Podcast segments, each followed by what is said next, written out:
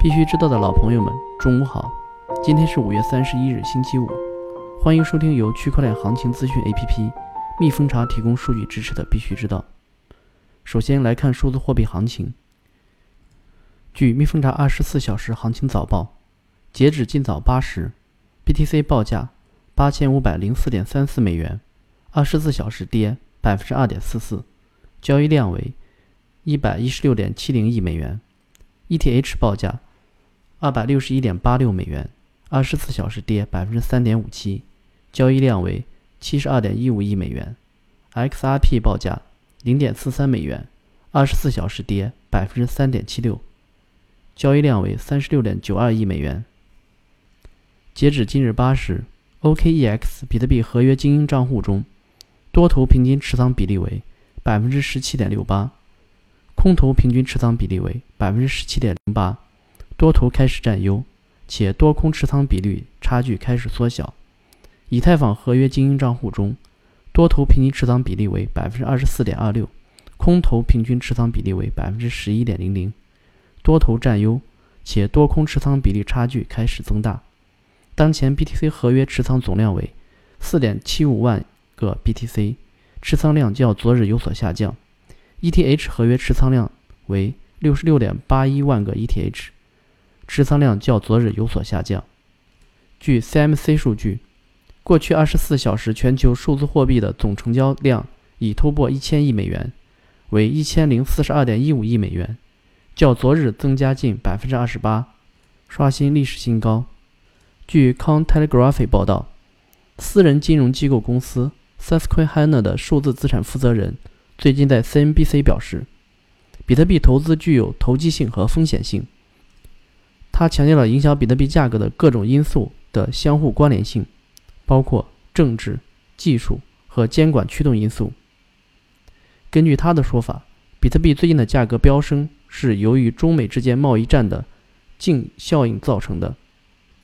来看数字货币要闻，据 CoinDesk 报道，加密货币基金 CEO 刘伟就最近比特币原始白皮书的注册申请者，他解释说。申请注册的目的是为了指出，技术上说，在注册比特币白皮书这件事上，版权毫无意义，人人都可能成为宗本聪。而且，他想给所谓的奥本聪邪教分子开个玩笑。BTC 点 com 数据显示，目前比特币全网难度为7.46 T，预测下次难度上调百分之十一点二四至8.30 T。距离调整还剩十三天十九小时，这一难度已经创造了挖矿的难度历史新高。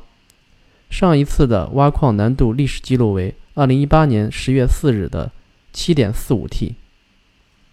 针对评价公链的主要维度是什么的问题，OK 区块链工程院首席研究员胡大鹏表示，首要的维度肯定是安全性，这一点毋庸置疑。区块链作为一个金融属性很强的系统，其他所有需求都不能以损害安全性为代价。另外，关于 TPS 和 DAPP 两个维度，它们都很重要，但都不是绝对的。TPS 低或者 DAPP 数量少，不一定公链就不好。这都能找到反例，比如说比特币的性能就是最慢的，瑞波和恒星上的 DAP 也很少，几乎为零。因为他们的定位不是一个智能合约平台，谈不上 DAPP 生态，但是他们两个的表现也不差。除此之外，我他个人认为更看重激励机制的设计，因为除了金融属性之外，区块链另一个重要方面就是社区属性。目前大多数的激励机制都聚焦于挖矿这个环节，而缺少对于其他方面的激励。其实，对于生态参与者行为的激励也很重要。尤其是持续的对生态有贡献的参与者，更应该有激励。据 Facebook 官方消息，Facebook 的区块链团队正在寻找一位战略合作伙伴经理。ETC 核心开发人员于北京时间五月三十日二十三点举行电话会议。据 CoinDesk 报道，ETC 的开源开发团队周四未能就是否推进即将推出的系统范围的代码升级达成共识。，ETC 团队可能延迟将要到来的硬分叉。据 The Block 五月三十一日消息，数据表明，JUSD 已经损失了百分之八十的市值，而其竞争对手飙升至历史新高。USDC 销毁一千万枚代币。交易所方面，据蜜蜂达监测数据显示，Git 点 IO 交易量相比昨天大幅上升，同比增幅达百分之二十九点九七。Gate 点 IO 现货交易量进入全球排名前五，期货交易量排名全球第三。此前消息，Gate 点 IO 获得区块链透明度研究所 BTI 认证，为全球仅有的九家之一。币安新加坡法币交易所正式上线。五月三十日，币安官方宣布，币安新加坡法币交易所正式上线。由币安投资创建的马耳他加密银行 Found Bank 宣布，其将于今年第三季度获得欧盟银行牌照。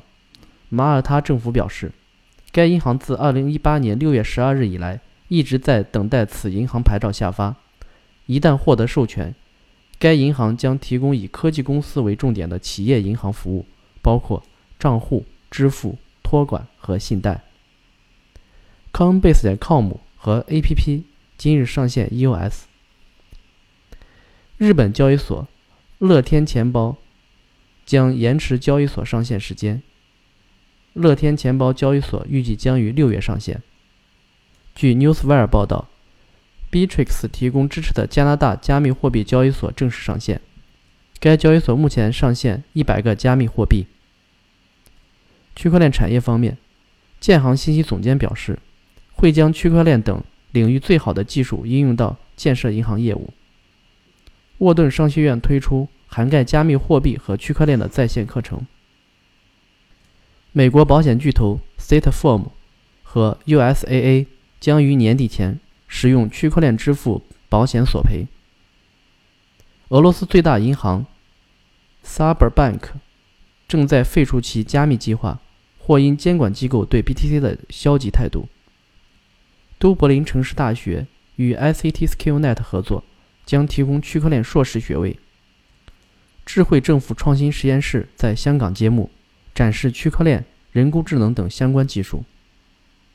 英格兰。布里斯托尔市议会试点区块链计划，以奖励员工节能行为。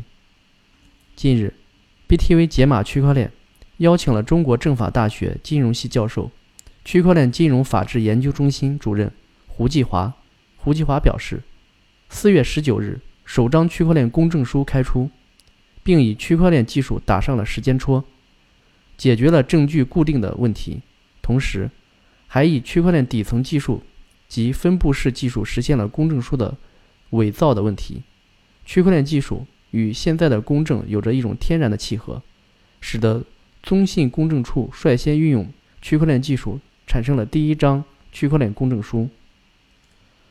广西自治区大数据发展局中穗将积极布局区块链等新兴产业。全球政策方面，据《新京报》报道。康定市国土资源局表示，五月二十七日起，康定市多部门成立工作组，正对大渡河上比特币挖矿进行摸底，然后对违规行为进行清理。埃及通过了赋予埃及中央银行监管加密货币的权利法案。纽约州试图通过法案澄清区块链及智能合约法律地位。安全方面，罗旺达央行警示国民。谨防加密货币投资骗局。美国情报部表示，朝鲜因遭制裁而开展挖矿、加密货币、银行盗窃等网络犯罪活动。好了，今天的节目就到此结束，感谢大家收听，我们下周一同一时间再见。